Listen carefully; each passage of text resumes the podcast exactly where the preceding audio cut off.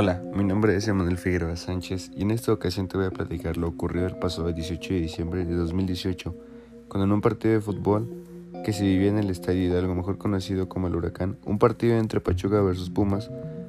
Cuando empezaba el juego, las porras de cada equipo empezaban a hacer su papel y calentar los ánimos.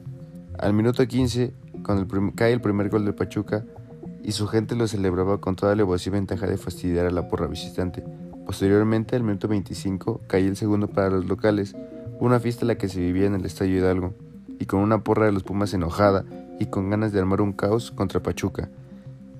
Con poco tiempo, Pumas logra anotar un gol y esto provocaba un sentimiento de esperanza para su afición.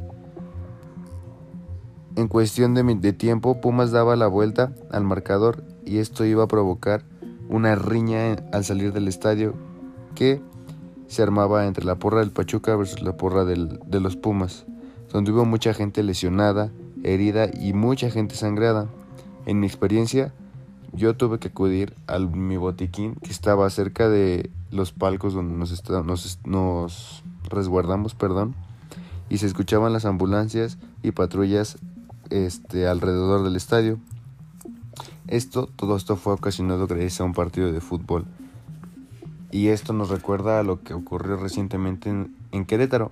Gracias a Dios no fue una desgracia como la de el tamaño de Querétaro versus Atlas, pero sí tuvimos que, que lograr este que hallar el botiquín y 20.000 situaciones para poder salvaguardar nuestra vida y la de los demás.